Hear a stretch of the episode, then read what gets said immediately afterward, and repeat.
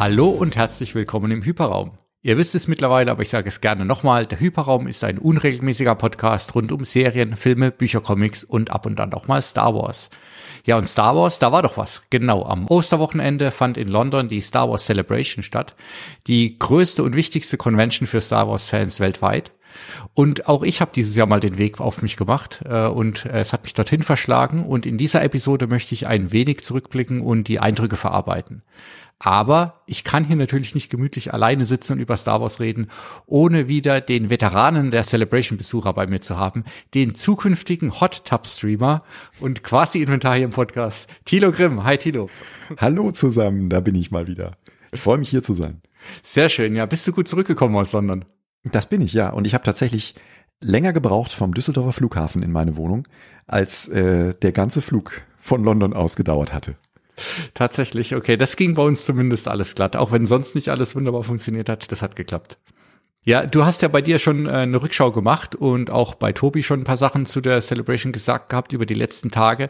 Ähm, deswegen, ich will eigentlich heute gar nicht so sehr über die Announcements sprechen, weil ich glaube, da wurde schon alles so gesagt, was gesagt werden kann. Aber vielleicht so ein bisschen nochmal reflektieren über das Erlebnis, ja, vor allem, weil es ja für mich das erste Mal war und du hast ja schon ein bisschen Vergleichswerte zu dem Ganzen. Und ich habe gedacht, äh, ganz am Anfang, ähm, bevor wir über bestimmte Sachen sprechen, können wir mal so ein bisschen die Eindrücke und nochmal so ein Fazit abgleichen. Und da würde ich mal fragen, wie zufrieden warst du denn jetzt als alter Hase mit dieser Ausgabe in London? Ähm, ich war äh, sehr zufrieden, muss ich sagen. Mhm. Ähm, das liegt aber auch daran, dass ich als, äh, als jemand, der schon häufiger Conventions besucht hat, insbesondere auch äh, Star Wars Celebrations, das war meine sechste, ähm, in, in einer Dekade. ähm, die, äh, ich bin mit anderen ähm, Voraussetzungen und mit anderen Erwartungen, glaube ich, an die Sache rangegangen. Also mir war bewusst, was auf mich zukommt. Ne? Ähm, also dieses ganze Geschichte mit dem ewigen Anstehen, das frühe Aufstehen, das äh, späte ins Bett gehen und einfach platt sein am, am Ende eines jeden Tages. Ähm, das, das, dessen war ich mir schon von vornherein bewusst und ähm, konnte von daher auch mein, mein Erleben in, in der Hinsicht so ein bisschen verändern, sagen wir es so. Weil meine ersten Celebrations, die waren eigentlich immer dadurch geprägt, dass ich extrem viel machen wollte. Also ich hatte dann teilweise Tage, wo ich irgendwie vier, fünf, sechs Foto-Ops äh, hatte. Ähm, oder ich, ich wusste genau, ich will irgendwie an diesem Tag fünf oder sechs Panels besuchen. Und mittlerweile weiß ich, das ist ein Ding der Unmöglichkeit, das geht irgendwie gar nicht. Ähm, also äh, man, kriegt dann irgendwie so wenig mit und ich finde es auch tatsächlich gut, dass die Celebration vier Tage war, weil man an jedem Tag dann irgendwie so ein bisschen andere Schwerpunkte setzen kann. Und das sind alles so Dinge, die sich aber aus Erfahrungswerten speisen. Also das, äh, das ist ganz klar, dass wenn man äh, zum ersten Mal auf eine Celebration geht, und ich glaube, das sind viele Leute, die dir und uns oder mir zuhören, ähm, für die ist das überwältigend. Also mhm. ich erinnere mich noch gut an Essen 2013, meine erste Celebration. Da war ich noch ganz, äh, ja, naiv vielleicht auch ein bisschen grün hinter den Ohren und bin erst am Nachmittag des ersten Kontages dahin. Also ich habe erst noch irgendwie gearbeitet bis nachmittags um, um halb vier und dann hab ich, bin ich irgendwie dahin, habe meine Pässe abgeholt und dann, dann äh, da kam ich da so rein und eigentlich hatten die Leute für den Tag fast schon abgeschlossen und die ersten Shops machten schon wieder langsam zu. Ähm, und äh, genau, und, und solche, solche Dinge, äh, die, da rutscht man dann so rein und merkt dann, okay, ähm, jetzt habe ich ja irgendwie schon einen halben Kontag verpasst. Und mittlerweile ist es ja eben auch so, dass diese Celebrations, selbst wenn sie nur in Europa stattfinden, eigentlich gefühlt immer größer werden. Genau, das war so ein bisschen jetzt mein Erlebnis. Also insgesamt würde ich sagen, ich fand es auch richtig gut, ja, ähm, und bin mega froh, dass ich da hingegangen bin. Ähm, aber gerade am ersten Tag war ich doch noch sehr überfordert und das, obwohl ich ja bei dir schon die Rückschau zur letzten Celebration und nochmal die Vorbereitungsfolge fleißig gehört habe, ja, und mir extra nicht viel vorgenommen hatte. Aber trotzdem ist es mir genau so ergangen, dass irgendwie ähm, auf einmal der der erste Tag fast rum war war, ja, und ich so ein bisschen mit mir gehadert habe, weil ich festgestellt habe, irgendwie, also ich war mit meiner Freundin die meiste Zeit dort unterwegs, äh, wir haben eigentlich gar nichts von dem, was wir eigentlich gucken wollten, gesehen, weil wir nur damit beschäftigt waren, von A nach B zu laufen und irgendwie total unterschätzt haben, dass, ähm, dass man eben nicht einfach von so einem ähm, Foto-Op oder Autograph-Termin ähm, mal eben schnell ins Panel reinläuft, auch wenn das rein rechnerisch irgendwie äh, eine halbe Stunde Luft hat. Ähm, da war ich ehrlich gesagt so am so zur Mitte des ersten Tages schon so ein bisschen, ja, ich möchte nicht sagen deprimiert, aber schon leicht leicht angekäst, ja, weil ich gedacht habe, Mensch, jetzt bin ich hier, ja, und habe irgendwie schon alles verpasst, ja. Das hat auch damit ein bisschen zu tun. Ähm, und wir standen ja am Anfang zusammen an, ja, dass ich echt auch sehr traurig war, dass ich diesen Lucasfilm Showcase verpasst habe. Ähm, und da würde ich mal, ich, ich will eigentlich gar nicht viel kritisieren, weil ich, wie gesagt, ich fand es eigentlich super, aber da muss ich trotzdem sagen, da bin ich nicht happy damit, wie die, wie die Organisation das gemacht hat, weil zum einen wurden ja extra Mails verschickt nochmal, ja, vor acht Uhr kein Anstehen, ihr werdet alle weggeschickt. Und ich als blauäugiger Newbie habe mich darauf verlassen und habe gedacht, ich bin noch richtig schlau, wenn ich um halb acht schon da bin. und tauchte um halb acht auf und die Schlange ist schon quasi einmal um den Block gefühlt. Mhm. Ja, und dann, ähm, und dann ähm, habe ich gedacht, und das wurde ja vorher auch so angekündigt, naja, dann gibt's aber wenigstens noch eine Standby-Line, ähm, um in das Panel reinzukommen, was mir nicht zugelost wurde. Und da war dann irgendwie so ein bisschen Chaos, weil dann hieß es, es gibt keine Standby-Line, dann gab's auf einmal doch wieder eine und dann wieder nicht. Und ähm, ja, im Endeffekt stand ich eine Stunde da in der Gegend rum, nur um dann zu erfahren, es gibt zumindest da, wo ich war, wirklich keine Standby-Line. Und dann habe ich ja so gefühlt so ein bisschen den, den großen Aufhänger der Celebration verpasst. Das fand ich ein bisschen schade, dann überhaupt das gar nicht so mitbekommen zu haben live, ja. Ja, das kann ich sehr gut verstehen. Ähm, und das sind so Dinge, die äh, leider auch immer erst am Ende des ersten Tages oder im Laufe des zweiten Tages dann auch eine Art Lernprozess darstellen. Mhm. Der ganze Staff, die ganze Crew, das muss sich erst irgendwie eingrooven. Da sind viele Entscheidungen, die von oben nach unten nicht wirklich kommuniziert werden. Ähm, und ich hatte das ja auch irgendwie in meinem Podcast mal erwähnt, dass eigentlich ein Großteil der, der dort Arbeitenden, äh, das sind alles Freiwillige. Also die Crew und Staff-Mitglieder, die dort rumlaufen mit ihren, mit ihren Shirts in unterschiedlichen äh, Farben, die machen das aus Leidenschaft für das Franchise, weil sie selber Fans sind, weil sie ähm, äh, quasi diese, diese Situation auch mal vielleicht von der anderen Seite erfahren wollen. Und ähm, die, äh, die tun ihr Möglichstes. Und mhm. es ist natürlich so, und das ist ja von Tag zu Tag dann auch so, dass das Schlafdefizit auch bei allen zunimmt. Also nicht nur bei uns als Besuchern, sondern eben auch bei denen. Und ähm, dann kann es einfach schon mal sein, dass man so ein bisschen äh, genervt ist äh, auf beiden Seiten von, von dem, was einem da so entgegenschlägt an, an Nachfragen, vielleicht aber auch eben an Frust. Äh, und wie du das äh, schon sagst, ähm, vieles hat auch immer mit der Organisation zu tun. Also es hat schon einen Grund, weswegen es seit, äh, seit drei Celebrations diese Lotterie gibt. Mhm. Und an der scheiden sich natürlich auch die Geister. Ähm, man kann argumentieren und sagen, okay, ich, ich kaufe halt irgendwie ein Jahr vorher ein Eintrittsticket und nehme dann äh, kurz, ich weiß es nicht, drei Wochen oder sowas, bevor die Celebration stattfindet, an einer Lotterie teil und weiß bis zu dem Zeitpunkt einfach nicht, ob ich an den Panels, die ich vielleicht gerne sehen würde, äh, ob ich da auch teilnehmen kann, ob ich da reinkomme. Ähm, und wenn ich in Anführungszeichen weniger Glück habe, dann komme ich in einen Streaming-Raum, wo ich das quasi dann wahrnehme wie im Internet vielleicht, wo ich mir einen Livestream angucken würde. Ich sehe aber trotzdem halt immer noch den exklusiven Content. Und wenn ich noch weniger Glück habe, dann lande ich nicht mehr in so einem Streaming-Raum, sondern ich kriege irgendwie gar keine äh, Möglichkeit, mir diese Sachen anzugucken. Und dann, ähm, dann bin ich natürlich als Fan frustriert. Das kann ich absolut nachvollziehen. Es ist aber halt auch immer so, dass das Interesse an diesen Dingen natürlich wahnsinnig groß ist. Und ähm, wenn man halt 15.000 bis 20.000 Leute am Tag so kalkuliert, ich stelle das jetzt mal so in den Raum, weil das so die Erfahrungswerte aus den vergangenen Celebrations sind, wenn diese Menge an, an, äh, an Besuchern halt irgendwie auftaucht, mhm. dann muss man das irgendwie managen, weil man hat halt einfach nicht äh, ein Auditorium, das groß genug wäre, um es allen tatsächlich zu ermöglichen, an dieser Live-Show teilzunehmen.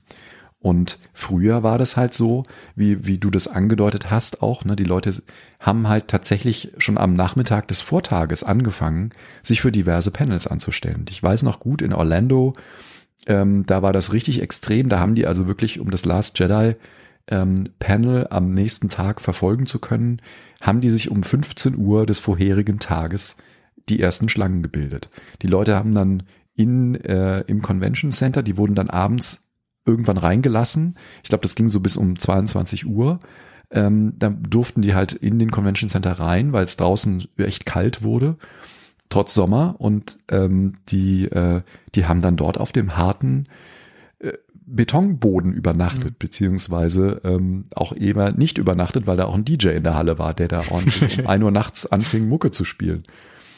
Und solche Dinge, die sind natürlich in der heutigen Welt und in manchen Ländern sowieso nicht mehr erlaubt. Ne, dass man halt äh, tagelang quasi vor Gebäuden kampiert. Mhm. Und aufgrund dessen wurde dann eben dieses ganze Lotteriesystem auch ins Leben gerufen. Natürlich auch, weil es ja Leute gibt, die Familie haben, ja. die kleine Kinder haben, die sowas gar nicht machen können oder ne, die körperliche ähm, Einschränkungen besitzen. Und um denen halt auch eine Chance zu geben, an so einem Panel teilzunehmen, hat man eben dann dieses Lotteriesystem eingeführt. Und das hat absolut Vor- und Nachteile. Äh, und da kann ich jeden verstehen, der auch frustriert ist, weil wenn man so wie ich ein Fan von Panels ist und das unglaublich wertschätzt, ne, in dem Raum zu sein, die Atmosphäre zu spüren, diesen Magnetismus, der da auch entsteht mit den Fans zusammen, wenn man die ersten Schnipsel und die ersten Eindrücke von einer Serie oder einem Film äh, präsentiert bekommt, ähm, dann kann ich das auch super nachvollziehen, dass man da dann angefressen ist und frustriert. Ja. Und also ich, ich finde ja auch, ja, ich würde jetzt auch keine bessere Lösung wissen, außer so eine Lotterie, ja, und das ist dann vielleicht das Fairste, aber ich finde jetzt gerade bei dem Lucasfilm-Panel müsste man, und vielleicht gibt's hier irgendeine arme Sau, die, die alle Podcasts anhören muss und vielleicht Verbesserungsvorschläge mitnimmt, aber da denke ich mir, warum, warum macht man nicht auf die Live-Stage ähm, zumindest die Version, wo man dann alle exklusiven Sachen einfach nicht überträgt. Ja, das kann man ja machen. Dann macht man halt kurz schwarz oder sowas. Aber dass man zumindest die Ansprache und alles mitbekommt. Ja, ich verstehe, dass sie kontrollieren müssen, wer filmt, ja, und wer streamt. Ähm, das, dann kann man nicht alles zeigen. Aber ich finde doch zumindest die Announcements zu den Filmen und den Serien, das hätte man mitkriegen können, weil das ist ja das andere. Die kommen ja dann alle verteilt auf die Live-Stage. Aber das Problem ist, dass da zum Teil dann halt irgendwie nur noch so 15 Minuten Marketing erzählt wurde, aber wieder gar nicht der Inhalt transportiert, sondern einfach nur I'm happy to be here, it's all great und uh, looking forward to the next years. Ja, und dann ähm, ja, also das hat für mich am ersten Tag so ein bisschen den Eindruck getrübt, vor allem weil wenn wenn von Anfang an klar gewesen wäre, es geht nicht, geht weg, ja, dann passt, aber dann war halt diese ganze Zeit dieses Hin und Her und dann hat man kurz Hoffnung und dann doch wieder nicht, ja, und wahrscheinlich, wenn ich mich an der Streaming-Stage angestellt hätte, wäre vielleicht sogar noch was gegangen, aber ich, das hatte ich auch nicht so richtig auf dem Schirm, aber das habe ich jetzt gelernt fürs nächste Mal. Ja. Ähm, aber äh, du hast noch mal, du hast ja auch noch mal die die Helferinnen erwähnt und das muss ich auch sagen, die sind wirklich alle mega nett gewesen. Ja. Das einzige Problem ist, die hatten wirklich auch alle gar keinen Plan. Also ich habe, glaube ich, auf der Celebration vier Sachen gefragt und alle vier Antworten waren komplett falsch. Und ja, ich war ja. jedes Mal froh, dass ich dann doch noch mal selbst geschaut habe. Aber okay, ich mache denen keinen Vorwurf, nur wie gesagt, den Organisatoren, die auch wahrscheinlich ordentlich Geld verdienen mit der Nummer, äh, da kann man schon ein bisschen mehr erwarten.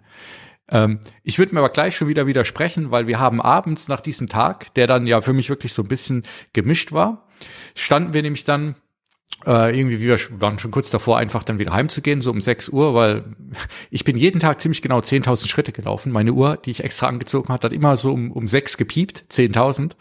Und da habe ich auch gemerkt, so, okay, jetzt ist wirklich der Ofen aus. Und dann standen wir so ein bisschen rum gegenüber, glaube ich, von der Galaxy Stage. Und auf einmal haben sich haufenweise Leute angestellt da einfach, ja. Und ich so, was ist denn hier jetzt los, ja? Und dann habe ich einen gefragt, ein Cosplayer dummerweise, ja, was ist denn hier los? Und habe nur irgendwas so Mando verstanden. Und ich so, hab ich gemeint, ja, du, vielleicht ist hier ein bisschen Mando-Cosplay oder sowas. Wir können ja mal gucken, was hier noch so los ist, ja. Und dann, da war dann ein total netter Typ ähm, in dieser Galaxy Stage, den wir auch am nächsten Tag wieder hatten, ähm, so ein Security-Mann, der hat gemeint, ja, Standby, bleibt hier mal nicht stehen, lauft mal ein bisschen im Kreis und winkt mir und kommt noch mal, ja, und vielleicht geht ja noch was, ja. Und ich wusste immer noch nicht, was los ist. Und dann sind wir ein bisschen im Kreis gelaufen, waren, glaube ich, eine rauchen oder sowas, kommen wieder, habe ich ihm so gewunken. Und dann hat er gemeint, ah, kommt mal, kommt mal, stellt euch da mal hin, ja, passt schon. Ja, und dann standen wir drin, wussten wir nicht, dann sind wir reingelaufen und das war dann für mich wirklich Highlight, das Highlight des Tages. Dann waren wir auf einmal in diesem Mando-Screening, ja, was ja eigentlich nur für die Leute wie euch, die in dem Panel drin waren und hatten dann das Glück, ähm, erst, äh, glaube ich, Aussie Dave zuzuhören, der den Laden äh, aufgeheizt hat. da musste man sich drauf einlassen. Aber dann die, die Mando-Folge schon mal zu schauen. Ähm, mhm. Und das war für mich eigentlich doch, glaube ich, das Highlight äh, des Tages, wenn ich der Celebration. Ähm, weil, ja, erstens, weil man dann unerwartet genau diesen Bonus hatte, den ich ja vorher nicht hatte. Ja, also erst beschwere ich mich und dann freue ich mich, wenn es mich mal erwischt. und einfach fand ich die Folge für die Celebration, ich meine, wir müssen jetzt nicht die Folge besprechen, das hast du ja schon gemacht, ja, aber für die Celebration war es genau die richtige Folge. Ähm, und es war so cool, da in diesem Raum zu sitzen und das quasi mit Kino-Feeling zu erleben. Ähm, das war richtig nice. Ja. Genau, und das zeigt halt auch, äh, mit Leuten sprechen und Kontakte knüpfen ist auf einer Celebration irgendwie dann eben auch manchmal dazu nutze, dass man eben noch die Chance hat, äh, bestimmte Dinge dann doch noch wahrzunehmen, von denen man sich ursprünglich schon vielleicht in Anführungszeichen auch verabschiedet hatte oder von denen man gar nicht wusste wie in eurem Fall. Ähm, und dieses, äh, ja, eine Woche ne, vor dem Rest der, der Streaming-Welt diese Folge sehen zu können, das war natürlich ein ganz großes äh, Schmankerl, äh, was uns da offeriert wurde. Ähm, und das war auch in dem Rahmen, glaube ich, das erste Mal, dass man, dass man sowas gemacht hat.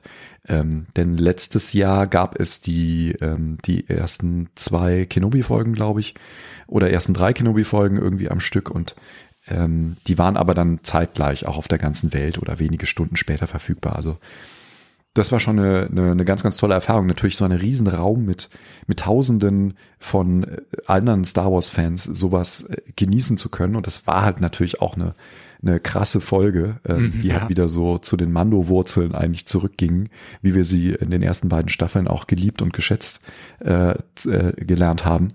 Ähm, das war natürlich äh, ein, ein wunderbarer Schlusspunkt für diesen ersten Tag. Ja, sehe ich genauso. Mhm. Ja, Nee, das, das war richtig toll. Und eine, eine kleine andere Sache, die du noch am Rande erwähnt hattest, die mir auch wirklich sehr positiv aufgefallen ist, dass, ähm, obwohl ja wirklich der Laden gestopft voll war, also das Excel, ähm, haben die es wirklich eigentlich, finde ich, sehr gut hingekriegt, ähm, auf eben auf Leute mit Einschränkungen Rücksicht zu nehmen. Also es gab ja immer diese Accessibility Lanes, ähm, es gab, glaube ich, bei den Panels auch immer Gebärdensprache und so weiter.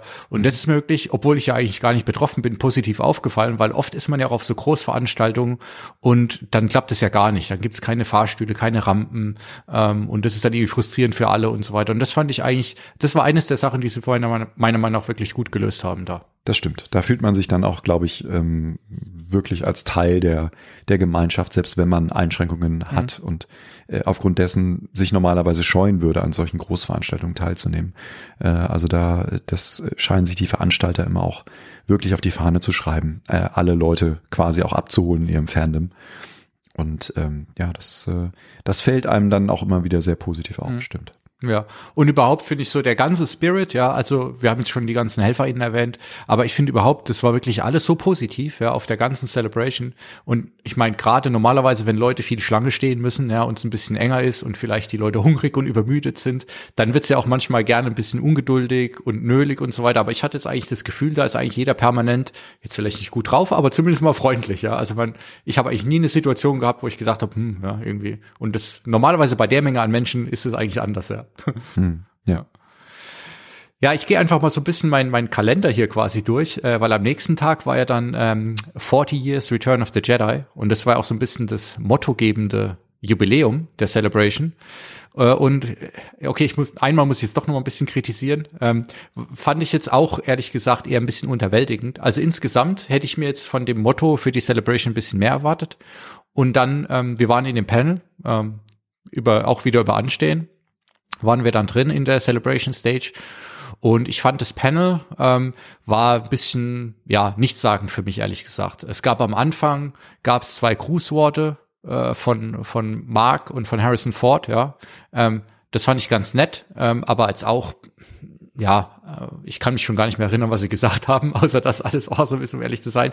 Aber was mir wirklich nicht so gut gefallen hat, waren zwei Sachen. Das eine, dass die erste Hälfte des Panels waren eher so die, die, die Neu-Lucasfilm-Crew am Start und die haben einfach sehr viel über sich und ihre Arbeit erzählt, natürlich immer, wie inspiriert sie wurden von damals und was sie davon gelernt haben. Und ich nehme das denen auch alles ab, aber irgendwie habe ich gedacht, naja, es wäre halt einfach schön, über den Film zu sprechen, ja, und über nochmal eine Rückschau zu dem Film zu machen und nicht darüber zu lernen, wie das die Leute inspiriert hat zu arbeiten. Und dann in der zweiten Hälfte, als ja dann ähm, ja, Leute von der alten Crew kamen, ähm, das fand ich ganz cool alles in allem, wobei man da jetzt auch nicht wirklich viel Neues gelernt hat, aber ich muss sagen, da war ja auch äh, Lando Calrissian, also Billy D. Williams auf der Bühne und ich habe den am, am Tag vorher schon äh, in der Autogramm-Session gehabt ähm, und habe schon gesehen, dass der wirklich mittlerweile ein bisschen älter und nicht mehr so fit ist. Und ich hatte ehrlich gesagt, der das ganze Panel über dann gar kein gutes Gefühl mehr, weil ich so das Gefühl hatte, der wäre eigentlich besser zu Hause geblieben und ich habe mich gefragt, warum ihn da so ein bisschen auf die Bühne gezerrt hat, weil er hat offensichtlich ja nicht wirklich viel sagen können. Ja, ich glaube nicht mal, dass es wollen war. Einfach, der war einfach, glaube ich, zu zu müde, zu alt und einfach auch nicht mehr fit genug für die Situation. Ja. Und da hätte ich mir ehrlich gesagt gewünscht, dass das jemand erkennt und sagt, naja, äh, auch wenn er ein neues Buch hat, das können wir vielleicht anders einbauen, ja, ähm, weil ich gönne mir natürlich die Buchverkäufe, aber das hätte man auch irgendwie anders anteasern können, als ihn da jetzt so ein bisschen auszustellen und ich glaube, das war, das war für ihn jetzt nicht wirklich schön, aber auch zum Zuschauen war das nicht wirklich angenehm. Also da war ich nicht so richtig happy mit. Naja, man weiß natürlich nicht im Hintergrund, äh, was das für Gründe hat. Also mhm. ähm, wie, wie stark der Einfluss da aus seiner Familie oder aus seinem äh, Marketing-Team oder ne, wer auch immer äh, diese Entscheidungen trifft, ähm, in der Situation dann auch, äh, ja, ihn dann auch antreiben. Mhm. Und es tut einem äh, klar in der Seele weh, wenn man sieht, dass jemand, der so einer Situation eigentlich nicht mehr gewachsen ist, dann, wie du schon sagst, halt wie so eine Schaufensterpuppe präsentiert wird. Ähm, und äh, naja, ähm, keine Ahnung, ich, man, man muss aber halt auch sagen, es wird nicht mehr viele äh, Chancen geben, äh, mit, mit den Legenden aus der OT irgendwie noch zu interagieren. Und auch ähm, Mark Hamill hat sich ja momentan mehr oder weniger verabschiedet, zumindest von den Star Wars Celebrations. Ähm, deswegen äh, ist es halt irgendwie dann doch ein überschaubarer Pool an, an Schauspielern aus der OT, die einfach äh, noch in der Lage sind, auch äh, solche mhm. Reisen anzutreten. Und man muss ja auch ganz klar sagen, ich schätze mal, Billy Williams, der lebt irgendwo in äh, Kalifornien oder sonst wo, ähm, äh, oder zumindest in, in den USA, da ist natürlich so eine Reise nach England auch nicht gerade ein Spaziergang in dem Alter. Ne? Also der hat natürlich dann auch den Jetlag in den Knochen. Und ähm, ja, es, äh, es ist aber, wie gesagt, auch eben so, ne, in zunehmendem Alter sind solche großen Veränderungen im Alltag natürlich auch mal sehr, sehr belastend. Und ähm, ich glaube schon, dass er in irgendeiner Form das auch wertschätzt, ne, mhm. die Fans zu treffen. Aber ähm, ich weiß halt auch selber, also ne, aus meinen persönlichen Hintergründen, wenn bestimmte Alter erreicht werden, dann wird's halt auch immer schwieriger, ähm, sich einfach mal eben so zu motivieren und zu sagen, ich trinke jetzt mal einen Kaffee oder einen Schwarztee in England und dann bin ich jetzt auch mal einen halben Tag lang irgendwie fit. Ähm, das, das klappt dann halt ja. manchmal einfach nicht mehr, wenn die Tagessituation es nicht erlaubt. Nee, ich glaube, später auf der Celebration Stage war er, glaube ich, wieder ein bisschen fitter. Ähm, und ja, ich meine, ich freue mich natürlich für ihn ja, dass er das nochmal machen kann, ja, und dass er da ein bisschen auch äh, zugejubelt bekommt, weil ich habe mich auch mega auf ihn gefreut, weil er ist ja genauso, genau wie Boba Fett halt einer von diesen Charakteren, ja, die eigentlich nicht wirklich äh, viel, viel Screentime hatten, aber die man irgendwie einfach mag, ja. Und ähm, Deswegen. Das Interessante ist natürlich, dass dieser, ähm, dieser äh, Return of the Jedi Panel, dass der auch gar nicht mehr mit bei den großen Panels war. Also mhm. man hatte ja immer, also der war ja auf der Celebration Stage, also auf der, ähm, äh, der Bühne, wo man irgendwie viereinhalbtausend Leute ähm, reinbekam. Aber die anderen großen Panels, an dem Tag zum Beispiel der Ahsoka-Panel morgens um elf, ähm, das waren halt die, die dann sozusagen den Großteil der aktiven Besitzer, Besucher, glaube ich, auch mehr ähm, angezogen haben. Und das ist natürlich immer so ein bisschen schade, weil man darf natürlich auch nicht vergessen, dass diese ursprünglichen drei Filme den Grundstein gelegt haben für die Faszination, die so viele Generationen auch mit diesem Franchise verbindet. Und äh, von daher ist es auch ein bisschen schade, dass das dann mehr oder weniger so unter ferner liefen dann auch war, dieses Panel. Ja, eben, man, man hätte ja auch wirklich mega viel machen können, ja. Ähm, aber gut, ähm, es war dann ja trotzdem nochmal ganz spaßig und äh, cool war auch, wir haben nochmal ein Poster abstauben dürfen ähm, dazu. Und beim Rausgehen hat ja dann Ming Ben, die das Ganze ja moderiert hat, hat ja dann noch so beim Rausgehen gesagt, ach übrigens, und am 28. April kommt der Film auch wieder in die Kinos. Ähm, mhm. Das war gefühlt auch so ein bisschen, ist quasi bei untergegangen, aber ich habe mich natürlich mega gefreut, weil ähm, ich habe den Film erst einmal im Kino sehen können, damals mit der äh, Special Edition. Von daher ist es natürlich auch nochmal ein Erlebnis, das dann auf der großen Leinwand sehen zu können. Ja, ja nur jetzt muss ich dich leider wieder in, auf, von deiner Wolke herunterholen. Er wird in Deutschland nicht laufen. Oh, echt?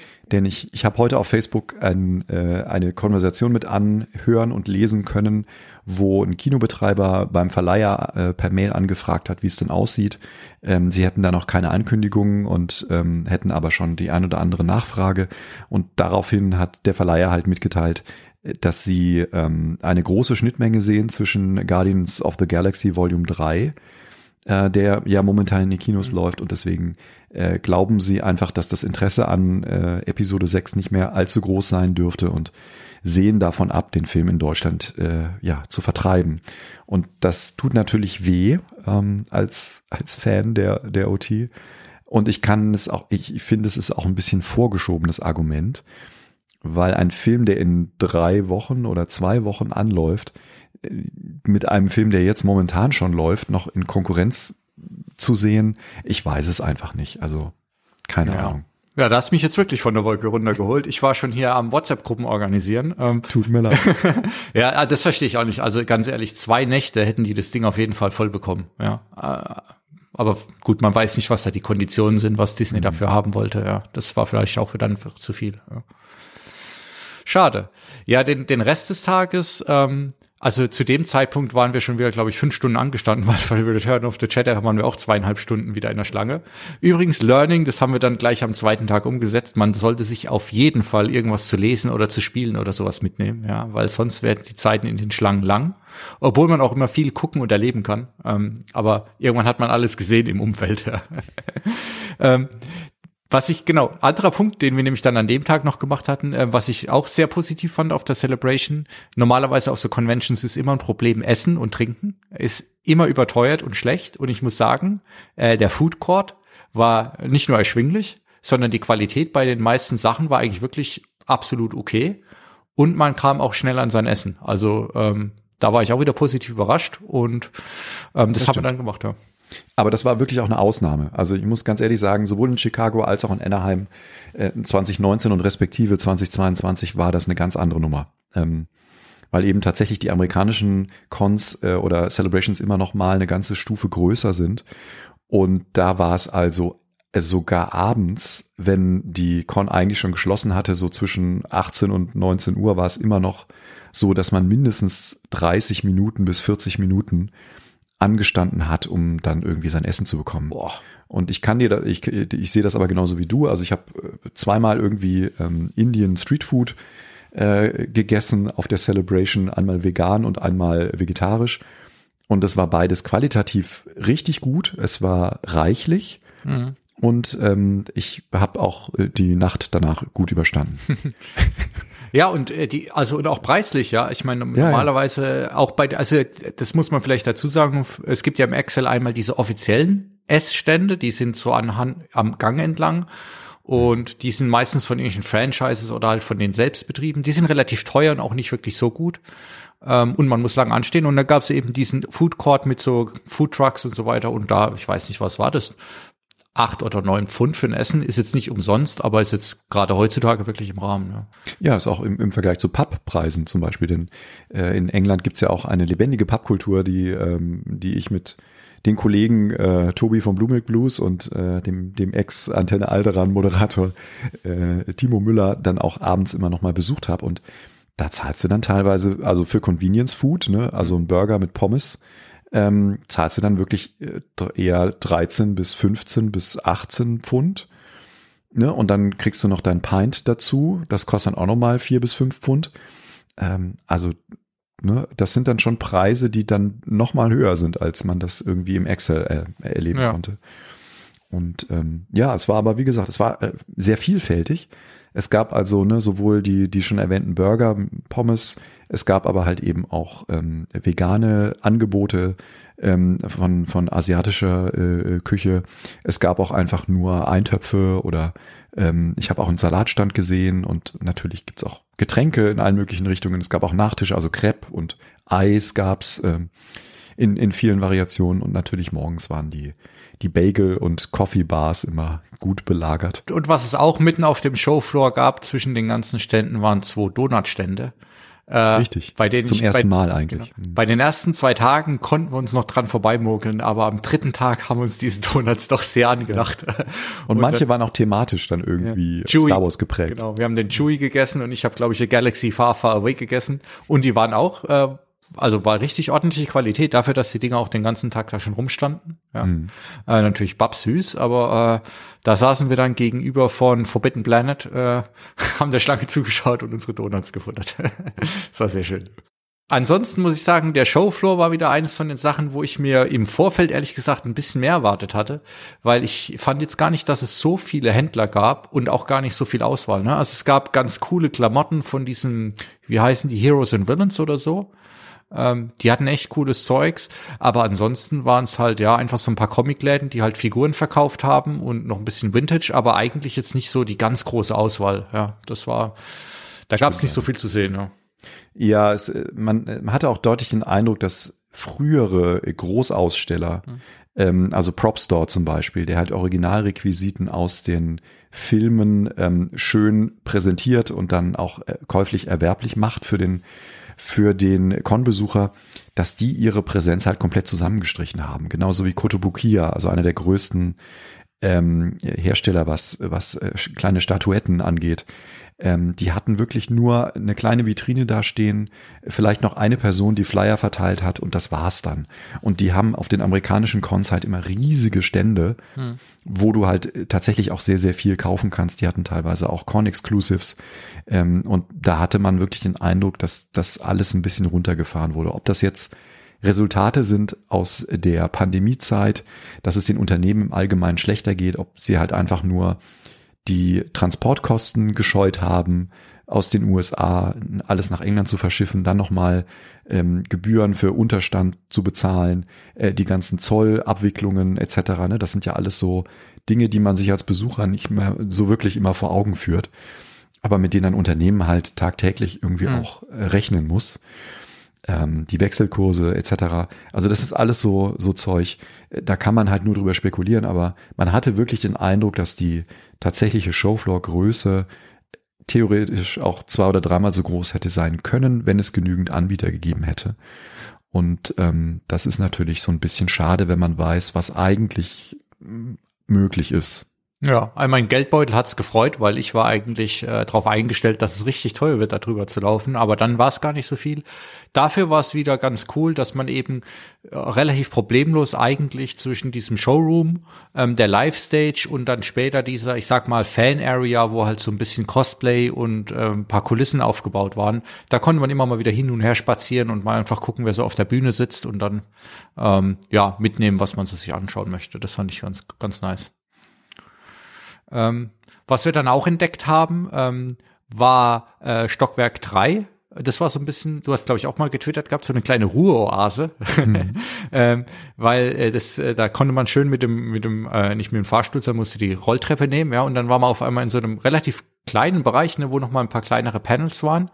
Ähm, und es war zum einen wirklich ganz gut zum Entspannen, zum anderen habe ich da irgendwie an zwei Tagen war ich dann da in kleinen Panels, die mir echt super gut gefallen haben, weil die so ein bisschen nischiger waren, ähm, aber auch halt im Gegensatz zu, sag ich mal, diesen eher Marketingveranstaltungen auch wirklich interessant. Also ich war am, einen Tag waren wir dann kurz, äh, glaube ich, um fünf oder sowas noch in äh, Star Wars in the 1990s. Das war so ein bisschen so ein Vortrag slash Überblick so über, ja, eben namensgebend Wars in den 90ern, ja, also ähm, was damals mit Shadows of the Empire und eben diesen ganzen Computerspielen und so passiert ist und wirklich auch allerlei Obskuritäten aus äh, Fernsehwerbungen und so weiter. Das war richtig unterhaltsam und so, ja, äh, im, im Vergleich eben zu diesen vielen tausend Leuten, sagt man, keine Ahnung, 200 Leute oder sowas, war recht entspannt.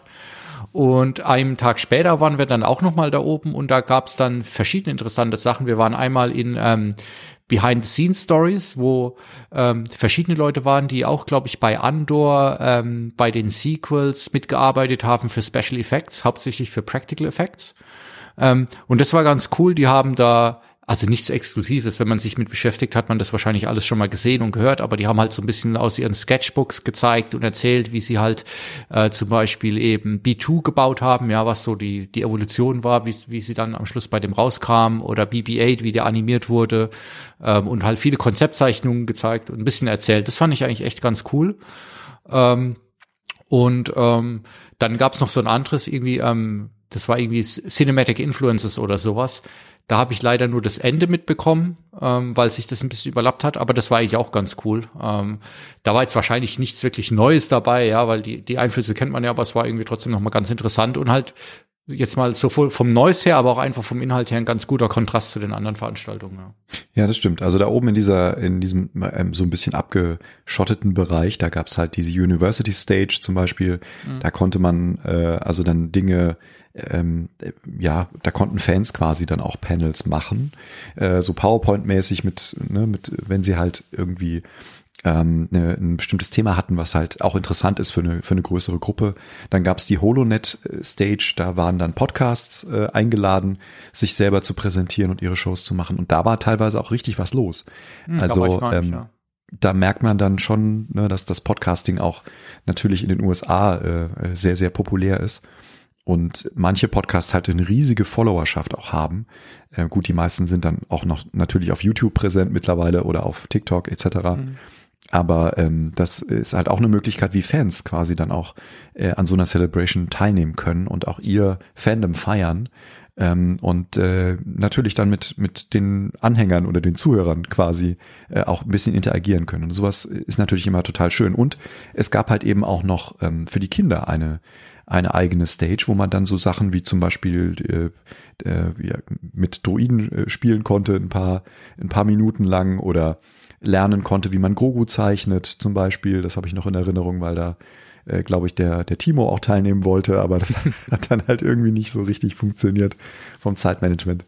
Ähm, aber ja, genau, und solche, solche schönen Dinge, äh, die dann halt auch für Familien vielleicht interessanter sind, ne, als sich dann drei Stunden lang die Beine in den Bauch zu stehen, um dann äh, ne, in, in einem großen Raum mit viel Lautstärke äh, halbe Stunde äh, sich Marketing-Geblubber äh, anzuhören und dann vielleicht für einen Trailer äh, da reinzukommen. Das ist für Familien natürlich manchmal einfach nicht machbar. Und da sind dann solche, solche größeren Dinge, wo dann eben auch die Kinder angesprochen werden, ähm, manchmal halt dann eben auch eine ganz gute Alternative, finde ich.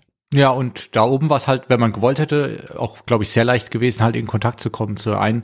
Also gerade zum Beispiel die Special, Special Effects Leute, die waren dann danach noch, glaube ich, ein paar Minuten oder 20 Minuten rumgestanden und halt mit fünf Leuten oder sowas erzählt. Und unten wäre das gar nicht möglich gewesen. Oder halt auch die Leute, die da diese ganzen äh, äh, Roboter gebastelt haben und so weiter. Ne? Die sind ja auch total happy, wenn dann mal jemand kommt und fragt, wie das überhaupt gemacht ist und zeigen sofort mhm. alle Funktionen und was weiß ich was alles. Das ist, das, das war schon ganz schön da oben, ja. Ähm, ja, dann waren wir, ähm, und übrigens, wir haben es nie geschafft, in den Pub zu gehen, weil wir sind zurück in die Wohnung, auf die Couch und es hat, die Energie hat gerade noch so bei mir gereicht, irgendwie äh, indisches Essen zu bestellen und äh, den Celebration Livestream nachzuschauen in verkürzter Variante. Ist ja auch nicht schlecht, denn ähm, das ist auch so eine Sache, die ich gelernt habe. Ich, ich, als Podcaster hat man natürlich auch eine gewisse Verantwortung, aber ähm, ich lese normalerweise dann immer die ganzen Veröffentlichungen, die parallel bei StarWars.com rauskommen. Äh, denn da sind manchmal kleine Details versteckt, die sie auf der Celebration gar nicht thematisieren, sondern die dann plötzlich nur in dem äh, in der auf, äh, Aufarbeitung auf der Website dann äh, zu lesen sind oder dann in dem Interview, was parallel mhm. bei Variety erscheint oder sonst wo.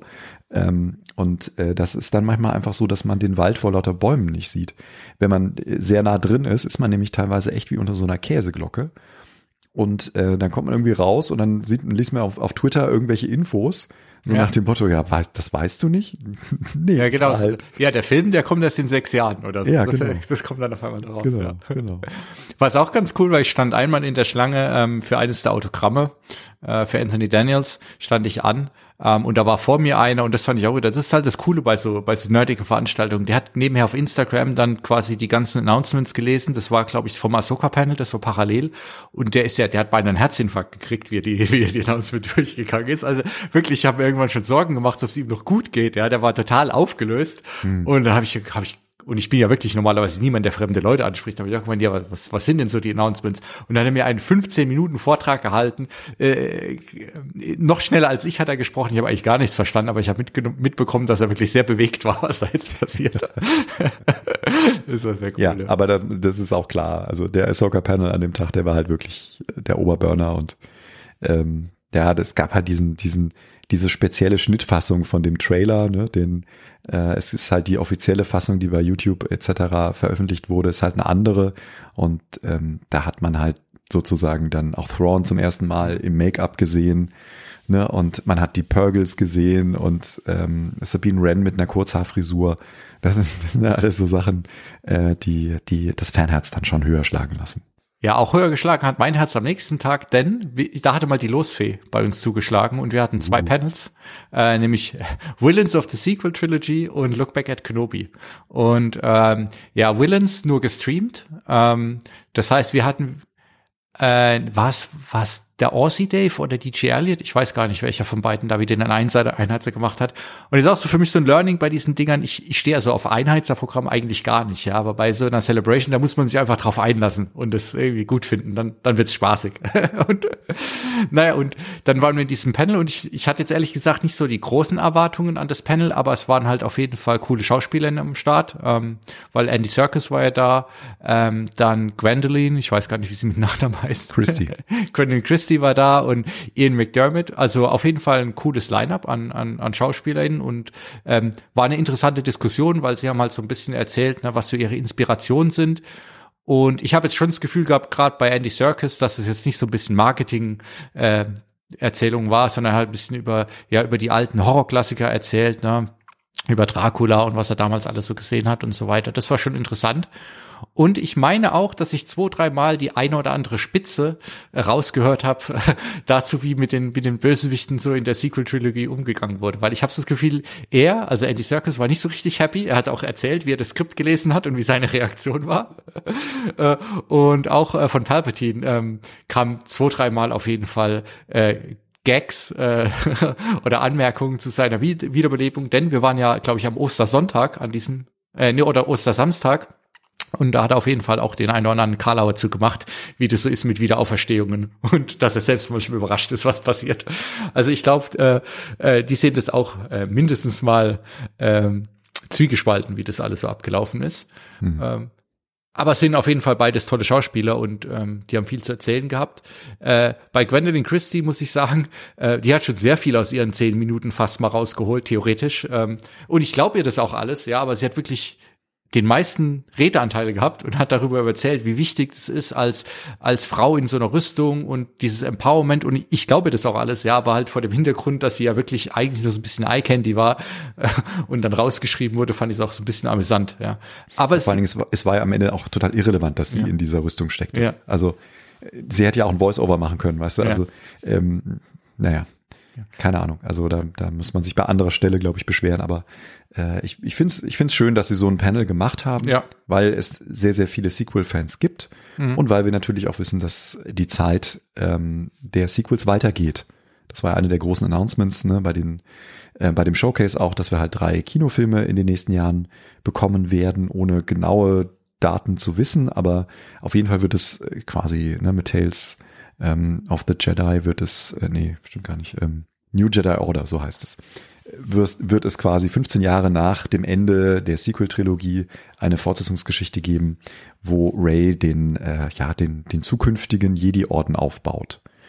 Und äh, das war eine riesen, eine Riesennummer. Ich habe persönlich damit gar nicht mehr gerechnet, weil die meisten Schauspieler ja genauso wie du es auch gerade beschrieben hast, doch eher etwas kritisch oder zumindest ähm, ne, mit einem mit einem etwas säuerlichen Gesichtsausdruck auf die die Zeit der Sequels auch blicken und den Rollen, die sie spielen durften. Ähm, da mag man jetzt drüber denken, wie man möchte, aber ich hätte auf jeden Fall nicht damit gerechnet, dass wir mhm. einen Ray-zentrischen Film ähm, nochmal bekommen. Und äh, ich finde es durchaus schön, weil man muss ja auch sagen, auch für Daisy Ridley ist ja mittlerweile ein Jahrzehnt vergangen, äh, seit sie gecastet wurde. Und ähm, wenn der Film dann halt tatsächlich, so ist die Spekulation momentan, 2025 erscheint, dann äh, ist diese Dekade halt auch voll ähm, für, sie äh, in, in dieser Rolle. Und ähm, ich finde es tatsächlich auch im Moment zumindest noch spannend. Ich weiß, es gibt viel Kritik daran, dass man das Ding dann halt eben ähm, New Jedi Order nennt, denn das ist im EU eine, eine sehr beliebte und wichtige Buchreihe gewesen, die Luke-zentrisch war. Ähm, das heißt, auch da kann man wieder sehr viel Angriffspotenzial in, in Zukunft erwarten. Aber äh, wie gesagt, ich bin jetzt erstmal positiv eingestellt und vielleicht machen sie ja was Gutes draus. Äh, das ja ist dann halt irgendwo so äh, dazwischen ähm, einzuordnen, glaube ich. Also mit, mit Vorsicht zu genießen, denn wir wissen ja, die Zukunft ist immer schwer zu sehen im Star Wars Franchise. Aber ja, und gucken. sie ist eine tolle Schauspielerin und ich gönne das auf jeden Fall, ja. Ähm, und ja, ich meine, ich glaube schon, dass es was geben kann. Und zumal ja auch, um nochmal zu das Thema Wiederbelebung oder Wiederauferstehung zu kommen, das Thema wird uns ja mit, mit Sicherheit jetzt auch noch ein bisschen verfolgen, ja, weil bei Mando verdichten sich ja auch die Zeichen ähm, bezüglich Cloning. Ähm, da, also ich glaube, Disney ist auf jeden Fall, glaube ich, entschlossen, das jetzt nicht unter den Tisch fallen zu lassen, sondern da irgendwie nach vorne und nach hinten hin weiter anzu, anzuknüpfen. Ja. Ja, und dann hatten wir noch das äh, Kenobi-Panel äh, und Kenobi war jetzt ja bei mir auch nicht, glaube ich mal, nicht die Serie Nummer eins auf Disney Plus, sage ich mal so, ja. Ähm, aber das Panel fand ich jetzt richtig cool. Unter anderem eben, weil Ewan McGregor und Hayden da waren. Und ähm, ich bin auch niemand, der sowohl jetzt Kenobi als auch die Prequels mega gut fand, aber ich fand einfach ähm, den Moment, wie sie da zusammen saßen und äh, nochmal du auch gemerkt hast, wie, wie es beiden, glaube ich, so viel bedeutet, ja, dass sie jetzt da diese positive Rezeption von den Fans auch haben, ja, und sie da nochmal erzählt haben, wie sie zusammen diese, diese Flashback-Szenen gedreht haben und dann auch nochmal ich, ich glaube ihnen einfach mal, dass es spontan war, sich so ein bisschen spontan in den Arm genommen haben auf der Bühne und so weiter, ja, weil sie gesagt haben, es war so ein cooler Moment, da wieder aufeinander zu treffen. Ähm, äh, das, das fand ich echt cool. Und ähm, wir haben dann auch so ein bisschen nochmal, jeder von den Schauspielerinnen hat so seine Lieblingsszene aus Kenobi kurz präsentiert. Und man kann ja von der Serie wirklich halten, was man will, aber die Szenen, die waren eigentlich alle geil. Ja, wir hatten äh, den Auftritt von Vader, wie er durch die Straße gelaufen ist und die Leute abgemeuchelt hat. Wir hatten eben diese Flashback-Szene, wo sie quasi das Lichtschwertduell trainieren und so weiter. Und da hat's mich dann irgendwie doch gekriegt. Und ich muss zugeben, ich habe sogar am, am Schluss habe ich so ganz leicht wässrige Augen gehabt, mhm. ähm, wie wir die Szene sehen, wenn wenn Kenobi sich quasi von Leia erstmal verabschiedet und er sagt, dass er immer für sie da ist, wenn es mal ein Problem gibt. Ja, da war ich dann, mhm. habe ich noch mal einen persönlichen Abschluss mit der Serie gehabt und dafür war das Panel dann auch schon mal gut. Ja, das ist schön. Ja. Und ähm, tatsächlich, man kann ja auch die Ausschnitte, die dann auf der Live Stage, auf der Star Wars Live Stage ähm, in dem großen äh, Bereich, der für die Öffentlichkeit zugänglich war, die kann man ja alle nachgucken. Die sind mhm. auch in Ausschnitten äh, sehr, sehr schön äh, kuratiert, auf YouTube verfügbar. Und da merkt man sowohl bei Hayden ähm, als auch bei Dave Filoni zum Beispiel ähm, oder äh, dann später auch bei, bei Lars Mikkelsen ähm, immer wieder, äh, wie überwältigt die sind, wenn sie in dieser, in diesem Meer an Fans sitzen auf dieser Bühne und der Applaus schlägt ihnen minutenlang entgegen. Mhm. Und da merkt man dann, dass die Schauspieler, egal wie gut die trainiert sind und wie viel Erfahrung die haben, ob die jetzt in ihren 40ern sind oder in ihren äh, 60ern, ähm, das greift die so unfassbar an, weil sie halt auch äh, tatsächlich in, bisweilen selber auch Fans sind, ihr, ihr halbes Leben lang. Und natürlich jemand wie, wie Hayden Christensen beispielsweise, der auch sehr, sehr viel ähm, Peitschenhiebe einstecken musste für seine Performance. Und damals, ne, also ähm, war er halt auch noch ein junger, ein junger Mensch, der jetzt sozusagen in, im zweiten Drittel seines Lebens mit so offenen Armen mhm. empfangen wird und dem, dem halt wirklich so viel positive Energie entgegenschlägt.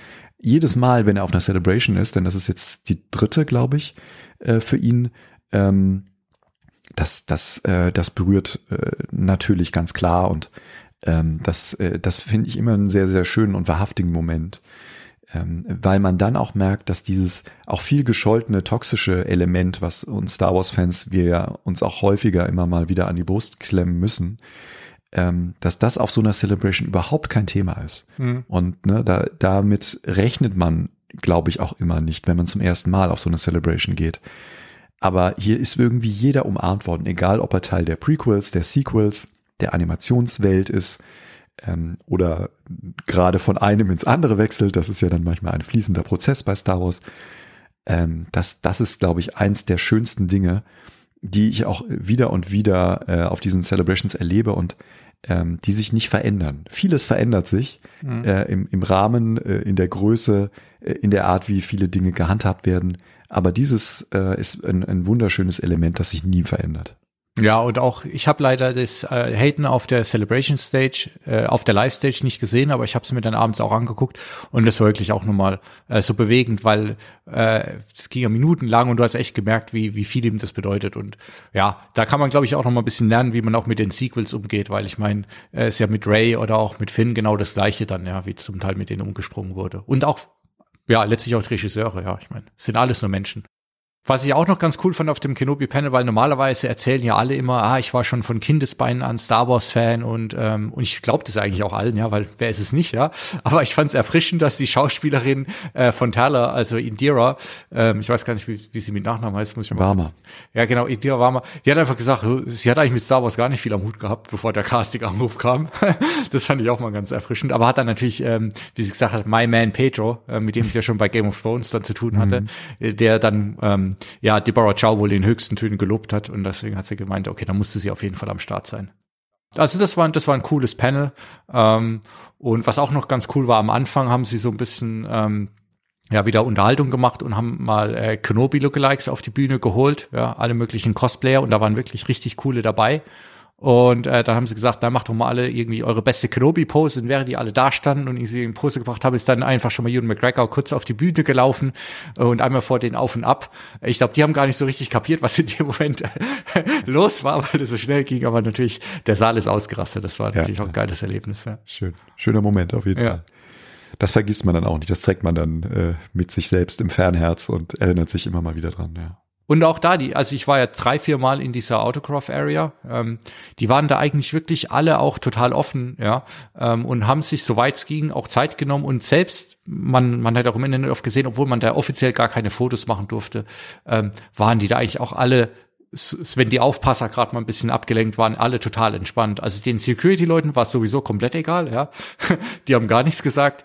Äh, die Leute von, ähm, von dieser Firma, die das da veranstaltet, die haben natürlich immer drauf geachtet, aber bei den Schauspielern, die waren, die waren auch total happy. Und das fand ich auch, äh, ich war ja dann auch noch bei, äh, bei Katie Sackhoff, äh, hab mir ein Autogramm geholt. Äh, die war auch die hat sich wirklich, obwohl die da die ganze Zeit Druck gemacht haben, hier weiter, weiter, weiter, ja, die hat sich echt Zeit genommen, mit jedem zu reden, ähm, was ich auch total cool fand, auch wenn ich in dem Moment total vergessen hatte, was ich eigentlich sagen wollte, weil ich, wenn du eine halbe Stunde in der Schlange stehst, hast du einfach zu viel Zeit zu überlegen. Aber war trotzdem cool, ja.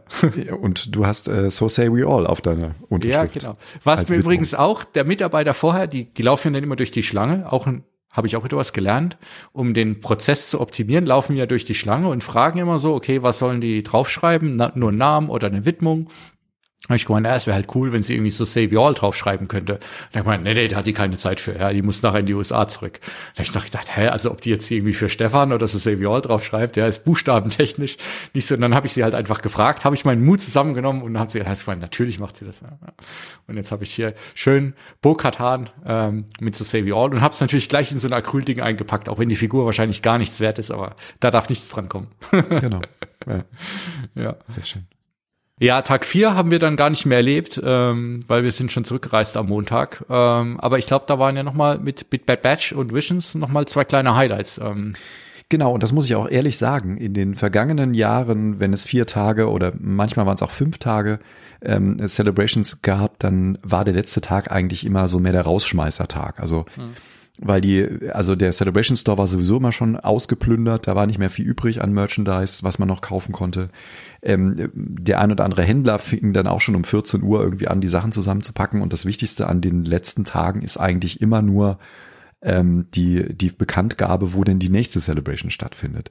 Und dieses Mal, muss ich ganz ehrlich sagen, war ich schwer angetan davon, dass man zwei solche Highlights äh, sich noch aufbehalten hat, nämlich den, den Bad Batch äh, Season 3 Panel, der, ähm, der schon wichtig ist ähm, weil äh, das eine, glaube ich, im Fandom sehr, sehr beliebte Serie ist, die auch ähm, natürlich die Tradition von den Clone Wars fortsetzt, die ja dieses Jahr ihre 15-jähriges Jubiläum auch feierten. Und ähm, die, die, äh, die, ja, die, die emotionale Tiefe, die diese Serie mittlerweile in der zweiten Staffel erreicht hat, ist halt schon was Besonderes. Ähm, ich will da jetzt nicht spoilern für die Leute, die sich noch nicht gesehen haben, aber es lohnt sich tatsächlich. Also ähm, es ist für mich im Moment äh, die, die fast schon spannendere Serie im Vergleich zu Mando. Ähm, und naja, das zweite war halt äh, dieses Visions Volume 2. Ähm, eine, eine, eine Anthologie würde man es nennen, Anthologieserie, die äh, jetzt sozusagen die Pforten auch für die ganze Welt geöffnet hat, während sie im ersten Volume noch äh, anime-zentristisch war, ähm, sind halt auch jetzt andere ähm, Firmen dran beteiligt, unter anderem eben Atmen Studios. Äh, den meisten bekannt durch die Wallace Gromit Filme oder Shaun das Schaf zum Beispiel. Ähm, und äh, die haben quasi im Rahmen dieses Panels äh, schon ähm, exklusiv ihren Anteil an dieser Anthologie quasi präsentiert, einen 15-minütigen Kurzfilm. Und das war natürlich unheimlich lustig und witzig und für mich auch ein ganz großes Highlight äh, nach diesem emotionalen Rollercoaster, den man in, im Bad Batch äh, Season 3 äh, Panel irgendwie schon hinter sich hatte, dann quasi nochmal dieses Ding auch irgendwo zu erleben.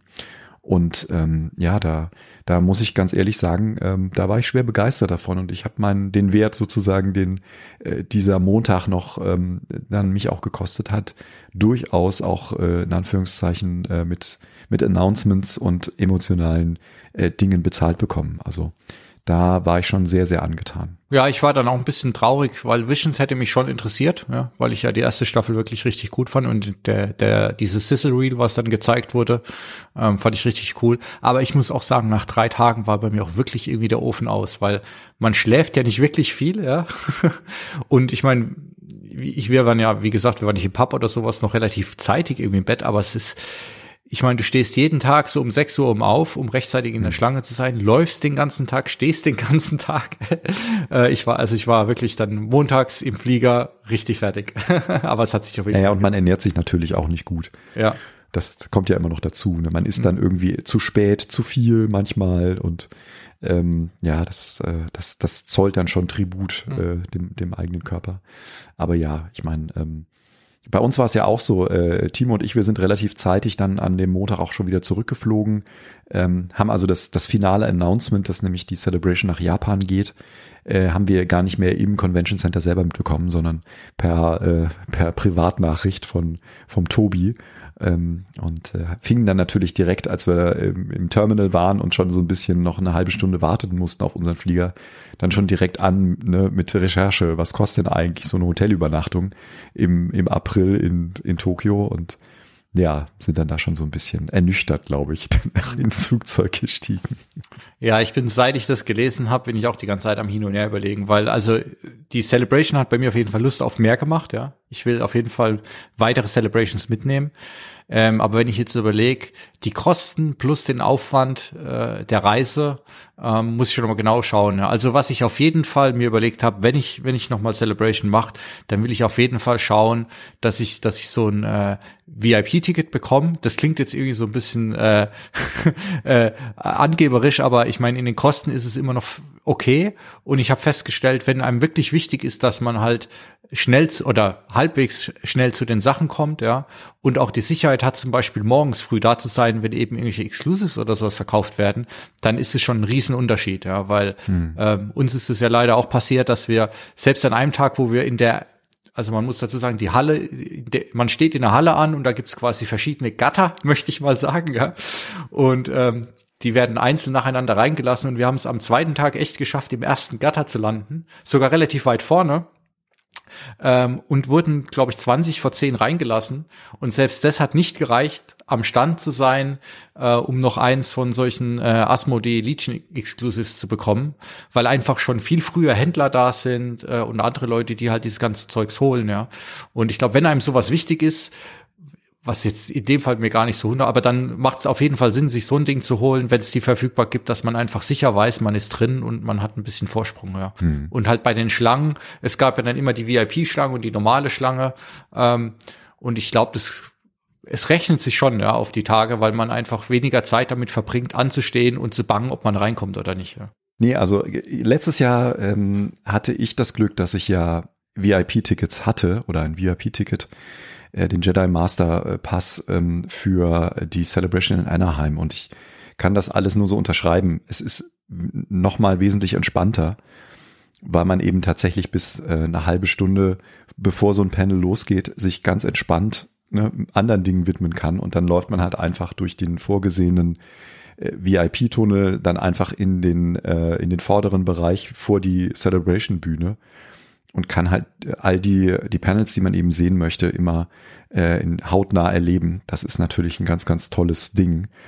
Ähm, Und äh, die, die Entspanntheit, die man dann hat, man kommt jeden Morgen eine halbe Stunde vor allen anderen in den Convention Center. Das heißt, da kann man dann auch diese Exclusives, die du gerade angesprochen hast, durchaus abgreifen, ähm, wenn man es denn möchte. Und bei manchen ist es so, dass die halt wirklich nur in sehr geringen Stückzahlen da sind. Und auch wenn sie für jeden Convention-Tag ähm, dann sich 50 oder 100 Stück quasi zur Seite legen und sagen, ne, wir möchten das schon verteilen und äh, nicht immer nur ähm, First Come, First Served und wenn es halt am ersten Tag ausverkauft ist, dann ist es halt weg. Mhm.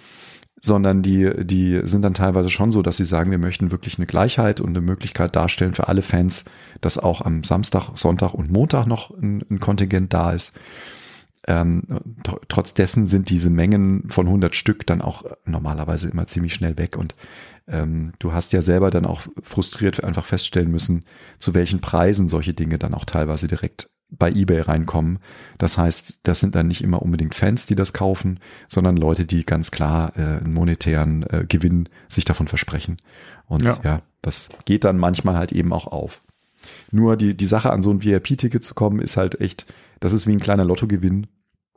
Weil, wie gesagt, wenn da 15 bis 20.000 äh, Leute am Tag in so einem Convention Center sind, dann gibt's vielleicht 500 bis 1000 davon, die VIPs sind. Also ähm, da muss man schon irgendwie ein glückliches Händchen haben, dass man da mal einen Zuschlag kriegt. Aber wie gesagt, der Preis von diesen VIP-Tickets ist natürlich auch ne, nicht zu unterschätzen. Also da ist man meistens jetzt mittlerweile schon bei 1000 Euro für diese vier Tage. Ähm, aber wie gesagt, wenn man es einmal macht in seinem Fanleben, dann äh, weiß man, glaube ich, auch darum, ähm, was es für Vorteile bringt. Und ähm, dann äh, ja, hat man zumindest schon mal einen großen Schritt in den Bereich eines entspannten Con-Erlebens gemacht. Denn man hat eben nicht nur die Möglichkeit der Zugänge und die ich gerade beschrieben habe, sondern man hat auch noch einen eigenen Raum, wo man sich zwischenzeitlich mal zurückziehen kann. Es gibt normalerweise so einen Concierge-Service, da kann man also auch Dinge zwischenlagern bis zum Abend, bis man dann nach Hause geht. Ähm, es gibt dort eigene äh, Getränke, Kaffee, Tee. Ne? Und ähm, wie gesagt, allein die Möglichkeit auf so einer extrem äh, gut besuchten Con, wo es, wo du ständig immer so ein Grundrauschen an Lärmpegel hast, sich mal für 10 oder 15 Minuten zurückzuziehen in einen Raum, wo es still ist, ne? wo du dann auch dein Handy irgendwo aufladen mhm. kannst ne? und eigenen Internetzugang hast den du dir nicht mit, mit all den 18.000 anderen Leuten teilen musst. Das sind alles so kleine Perks, die, die so ein VIP-Ding dann irgendwo auch ähm, zumindest im Vergleich mit den anderen Ticketpreisen äh, doch in, in den Wert irgendwie aufwiegen. Eben, vor allem, wenn man jetzt wirklich wie du damals in die USA reist oder vielleicht dann in zwei Jahren nach Japan, weil dann dann wäre es schon ärgerlich, wenn man schon das ganze Geld für die Reise ausgibt und dann vielleicht nicht die Sachen sehen kann, die man, die man wirklich gerne sehen möchte. Genau. Aber ja, ich muss mal schauen, aber ich meine, das klingt jetzt irgendwie so ein bisschen schräg, aber ich meine, das muss man halt schon wissen, ne? so eine Celebration, selbst jetzt in London, es kostet halt leider Geld. Also man, man darf, glaube ich, für die fünf Tage, die man da ist, darf man nicht unbedingt aufs Geld gucken, ja. sondern muss es halt vorher sparen. Mhm. Äh, und dann nicht drauf gucken, was man da raushaut, weil sonst Vielleicht sind es auch Spaß. deswegen zwei Jahre, die man jetzt Zeit hat. ja. Haben ja manche Leute auch schon irgendwie spekuliert. Aber es ist eine teure Zeit, ne? Ist ja irgendwie Kirschblütenzeit. Ähm, dieses Frühjahr, gerade Mitte März bis Mitte April, ist eine sehr beliebte Reisezeit in, in Japan und da sind natürlich die Hotelübernachtungen auch in einer ganz anderen Preisklasse, Kategorie, als, als man das sonst erwarten würde. Ähm, der, der öffentliche Transport ist auch teurer als bei uns im, im Westen. Ähm, also da kann man schnell äh, ein paar hundert Euro rechnen, äh, wenn man äh, so einen Train Pass oder sowas haben möchte. Und natürlich der Flug an sich ist einfach auch schon sehr teuer für, für uns Europäer. Also nach momentanem Status immer so zwischen 1200 und 2000 Euro, je nachdem, wie viel Glück man hat und mit welchem, welcher Fluggesellschaft man fliegt. Ähm, also da muss man schon sehr genau wissen, ob sich das für eine dreitägige, denn wir sprechen hier tatsächlich von einer dreitägigen Celebration äh, in zwei Jahren, ähm, ob sich das dann wirklich lohnt. Also es eigentlich nur, wenn man das mit einem Japan-Urlaub noch verbindet. Also wenn man sagt, wenn ich schon mal da bin, dann will ich das Land auch kennenlernen und die umliegenden Präfekturen besuchen, ähm, möchte da so ein bisschen die, die, ähm, die Kultur auf mich wirken lassen, ähm, in das Land eintauchen, die Atmosphäre äh, kennenlernen, äh, wie, wie ist das Leben dort und ähm, ja, nur, nur dann rechnet sich das, glaube ich, auch.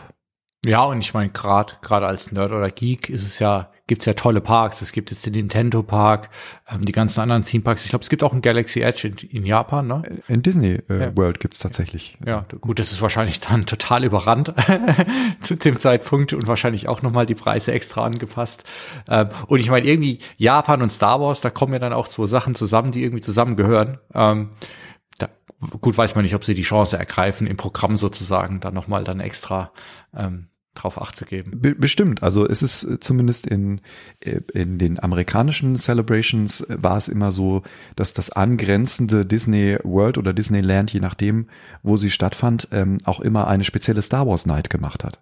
Das heißt, thematisch orientiert abends ab Dunkel oder Einsetzen der Dunkelheit so ab 18 Uhr bis 23 Uhr speziell nur für, ähm, für einen Abend so eine, eine Star Wars zentrierte Performance das heißt speziell, ähm, ja, eine Parade, die halt speziell choreografiert wird, mit einem Feuerwerk, was speziell äh, ist. Es gibt teilweise auch Merch, was es an dem, nur an diesem einen Abend dann zu kaufen gibt, ähm, in, in diesem Park.